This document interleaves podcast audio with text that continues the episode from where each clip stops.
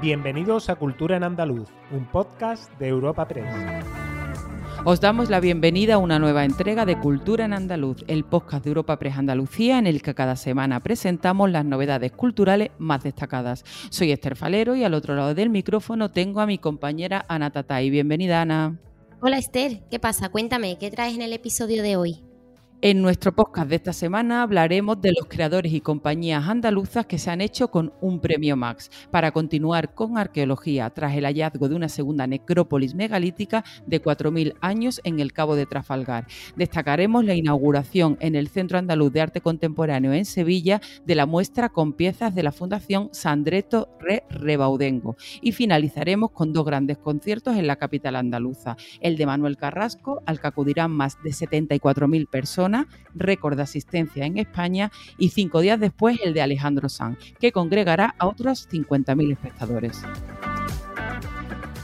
Una noche sin luna, pieza sobre los últimos años del andaluz más universal, Federico García Lorca, creada e inspirada por Juan Diego Boto y dirigida por Sergio Peris Mencheta, ha sido una de las obras triunfadoras este pasado lunes en los premios Max, tras conseguir los galardones a Mejor Espectáculo Teatral y a Mejor Actor.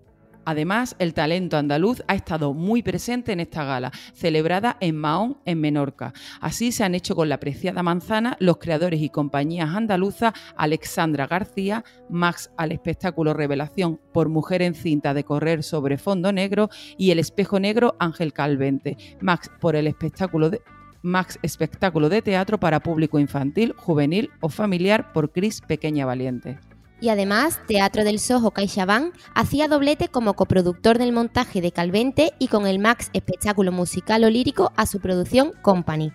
Escuchamos a Antonio Banderas y a Alessandra García agradecer sus galardones. Agradecer a aquellos que nos votaron, eh, reiterar mi compromiso con la escena española y felicitar al resto de nominados y, de ganadores. ¿no? Para nosotros es muy bonito y, y muy significativo el recibir este premio. ¿no? Eh, queremos seguir luchando por, eh, por, las artes escénicas porque además pensamos eh, que se necesita en los tiempos en los que estamos viviendo, unos tiempos en los que parecen. La palabra revelación. Descubrimiento o manifestación de algo secreto, oculto o desconocido. Gracias a todas las personas del jurado que, han querido que yo me lleve un Joan Brosa para mi casa. Estoy muy contenta. Y como decía la compañera, el teatro es pura colectividad. Durante la gala en el Coliseo Maonés se hacía entrega además del premio de honor a José Luis Alonso de Santo por su amor a la comedia, por su vasta trayectoria como dramaturgo y su labor de investigación en teoría teatral. Y ahora nos vamos desde el mundo de las artes escénicas al de la arqueología, tras el hallazgo de una segunda necrópolis megalítica de 4.000 años en el Cabo de Trafalgar de los Caños, en Barbate. El hallazgo consiste en una nueva estructura funeraria que viene a confirmar la existencia de toda una necrópolis megalítica en el tómbolo de Trafalgar. La localización de esta segunda tumba confirma la existencia de una necrópolis que cronológicamente se puede situar de manera amplia entre finales del tercero y principios del segundo milenio antes de Cristo. Esta nueva tumba megalítica tiene un gran interés desde el punto de vista constructivo. La primera tumba era de construcción mixta, formada por un pequeño corredor que desembocaba en una pequeña cámara de planta circular excavada en la roca a modo de cueva artificial. Por su parte, esta segunda estructura presenta una tipología completamente distinta y más compleja. Los estudios arqueológicos han permitido documentar una tumba megalítica tipo Tolos, que se caracteriza por presentar un pequeño corredor formado por varios ortostatos, que son lajas verticales, y una cámara funeraria de tipo circular conformada por grandes ortostatos de piedra. La delegada del Gobierno de la Junta de Andalucía en Cádiz, Mercedes Colombo, pone en valor este hallazgo. Ha sido hallada una segunda necrópolis megalítica de 4.000 años. El hallazgo consiste en una nueva estructura funeraria que viene a confirmar la existencia de toda una necrópolis megalítica en el tómbolo de Trafalgar. Esta nueva actuación forma parte de los trabajos de delimitación del yacimiento que desde la Junta de Andalucía, a través de la Delegación Territorial de Cultura y Patrimonio Histórico de Cádiz, encargamos a la Universidad de Cádiz, concretamente al Grupo de Investigación HUM 440 y que se encuentra en fase de desarrollo. Ahora, desde Cultura, Vamos a proceder a cerrar la actividad arqueológica para la protección del yacimiento y se volverán a reiniciar las excavaciones después del... Además, se han localizado nuevas pinturas rupestres en el Cerro de Santa Catalina, en Jaén, poniéndose ya en marcha el protocolo para su protección y puesta en valor han sido halladas por Juan María Martínez en una de las rutas de escalada que hay en la ladera sur del cerro, en el entorno del castillo. Según las primeras observaciones, se trata de una pintura de la era calcolítica que presenta similitudes con otras creaciones de antepasados, conocidas como bitriangulares, con lo que hace pensar a los expertos que el hallazgo podría datarse en un momento coetáneo al yacimiento de marroquíes bajos. El concejal de Cultura de Jaén, José Manuel Higueras, muestra su satisfacción por el hallazgo y catalogación de este nuevo vestigio del rico pasado de la ciudad. Son además unas pinturas rupestres bastante importantes, puesto que son las únicas que hay que se tenga conocimiento en el que se representa una figura femenina embarazada y por lo tanto vamos a realizar un plan de protección de todas estas pinturas rupestres durante estos años para que no sean vandalizadas y puedan ser conocidas. Y ahora cambiamos de asunto, ya que el Centro Andaluz de Arte Contemporáneo en Sevilla, el CAC, acoge la exposición Extraño, en la que se presentan obras de 30 artistas internacionales de la Fundación Sandretto Re Rebaudengo, compuesta mayoritariamente por mujeres, una muestra que centra la programación de este espacio expositivo en 2022. Esta exposición se enmarca en un gran proyecto institucional organizado por el CAC y el Museo Patio Herreriano, en cuyas muestras, que son diferentes y simultáneas, se realiza un despliegue sin precedentes de la colección Sandreto Re Rebaudengo, que conmemora de esta manera sus 30 años de coleccionismo.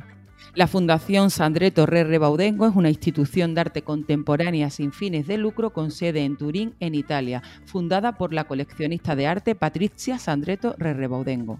La muestra del CAC ocupa las amplias zonas del claustrón norte, así como la totalidad de la zona monumental. Está compuesta por impresionantes instalaciones, así como dibujos, pinturas, esculturas, videoinstalaciones y textiles, entre otras disciplinas. Entre los artistas participantes se encuentran nombres reconocidos como Mona Hatums, Hans-Peter Feldmans, Louis Lauer o Paul McCarthy. Escuchamos las declaraciones de la coleccionista de arte Patricia Sandreto Re Rebaudengo en los exteriores del. Es una gran emoción, como siempre es una gran emoción, estoy muy, muy contenta, muy feliz de estar aquí. de verdad, muchísimas gracias, porque si todo esto va a pasar es porque tu, mi colección es muy divertida, porque mirándola ayer he dicho, ah, sí, son obras has tenido coraje, ¿no? Eh, eh, sí, pero tú lo has comprado. Y continuando con la senda de los grandes conciertos que ya iniciamos la pasada semana, queremos destacar la actuación este sábado de Manuel Carrasco en el Estadio de la Cartuja de Sevilla. Allí batirá récord de asistencia a un concierto de un solo artista en la historia de España, con un espectáculo al que acudirán más de 74.000 espectadores. Este concierto pondrá el broche de oro más apoteósico de su gira, La Cruz del Mapa, Hay que vivir el momento. Esta gira, que fue galardonada en 2019 como la más exitosa del año, ha sido aplazada hasta en dos ocasiones debido a la pandemia de COVID-19, pudiéndose concluir este año con un total de 18 paradas, que comenzaron en febrero en Bilbao. La expectación que ha causado este concierto es tal que incluso Renfe pondrá en marcha el sábado un tren especial de cercanía hasta el Estadio de la Cartuja para facilitar el acceso al concierto. Circulará con salida de Sevilla Santa Justa a las 8 y 20 de la tarde y llegada al estadio a las 8 y 47. Y por si esto no fuera suficiente, cinco días después, concretamente el día 16 de junio, el cantante Alejandro Sanz actuará en el estadio Benito Villamarín de la capital hispalense ante más de 50.000 personas. Llegará con un nuevo espectáculo en el que repasará sus grandes éxitos y los temas incluidos en Sanz, su nuevo álbum de estudio. Y también con música cerramos el podcast de esta semana, más concretamente con el circuito andaluz de Peña, que ofrecerá unos 220 recitales de cante, baile y toque hasta el próximo 27 de noviembre por las peñas de toda la comunidad andaluza. La consejera de Cultura y Patrimonio, Patricia del Pozo, resaltaba durante la presentación de este evento en Sevilla el papel fundamental de las peñas en la promoción, divulgación, protección, fomento y conservación del, del flamenco. Las peñas flamencas pues son una de las mayores y mejores garantías que tiene el flamenco. Son absolutamente necesarias para ir marcando el latido flamenco de Andalucía. Allí donde hay una peña flamenca, el arte flamenco nace y crece. Allí donde hay una peña flamenca, se comparte y se comunica el flamenco formando público, que es muy importante. Allí donde hay una peña flamenca, tenemos la garantía de que se forjan artistas y se forja también afición. Agenda semanal de cultura en andaluz.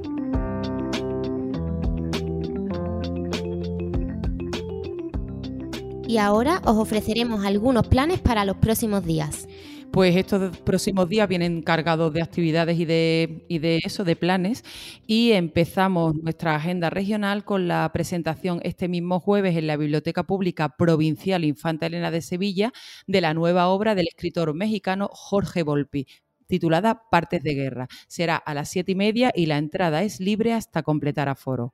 Y el sábado Zetangana llega al Starlight Catalana Occidente de Marbella. Caracterizado por su pasión y visión artística, el rapero y compositor ha tenido un papel importante en redefinir y trascender el género urbano. Eh, la actuación comenzará también a las 10 de la noche. Y continuando con música, Vetusta Morla actuará el próximo día 17 en el Estadio de la Cartuja de Sevilla para presentar su sexto álbum Cable a Tierra. Comenzará a las 8 de la tarde y aún quedan entradas a la venta. Unos días antes, el sábado 11, Pasión Vega visita el escenario del Castillo Sojail dentro del recinto Mare Nostrum Fuengirola para presentar en directo su último trabajo, Todo lo que tengo. Se trata de un homenaje a la música y al folclore latinoamericano a través de un repertorio escrito por distintos compositores de uno y otro lado del Atlántico. A partir de las 10 de la noche, aunque la apertura de puertas será a las ocho y media. ¿Y tú, Ana, qué otras citas puedes ofrecernos para estos días? Esther, en Málaga, en el Centro de Arte Contemporáneo, está la obra Silencio Man, de la artista alemana Alexandra Ranner. La obra, de 12 minutos, muestra una estancia con la ventana abierta ocupada por un hombre acostado en un sofá en el silencio de la noche que va cambiando de posición buscando su propia comodidad. La autora invita así al espectador a reflexionar sobre la importancia de las emociones en el ser humano. Y además, el Colegio Oficial de Arquitectos de Sevilla acoge la exposición Welcome to the Paradise de Manolo Espaliu. Esta serie, que cuenta con un total de 17 fotografías, la hizo en 2019 en la ciudad de Pardis, a media hora de Teherán, y trata sobre un proyecto de viviendas sociales que hizo el gobierno iraní para tratar de sacar a la población de las principales ciudades. Y finalizamos en Jaén, donde la Biblioteca Pública Provincial acoge la exposición Emilio Prados, El mar de la nostalgia, que rinde homenaje al poeta malagueño Emilio Prados, designado como autor del año en 2021 por el Centro Andaluz de las Letras. La muestra se podrá visitar hasta el 30 de junio. Disfrutad mucho. Os recordamos que como cada semana os esperamos el próximo jueves en una nueva entrega de Cultura en Andaluz. Despedimos esta entrega de Cultura en Andaluz invitando a todos nuestros oyentes a descubrir el resto de episodios de este podcast, así como todo el catálogo de programas de nuestra red a través de europapress.es barra podcast. Recuerda que además todos ellos están disponibles en las principales plataformas de podcasting.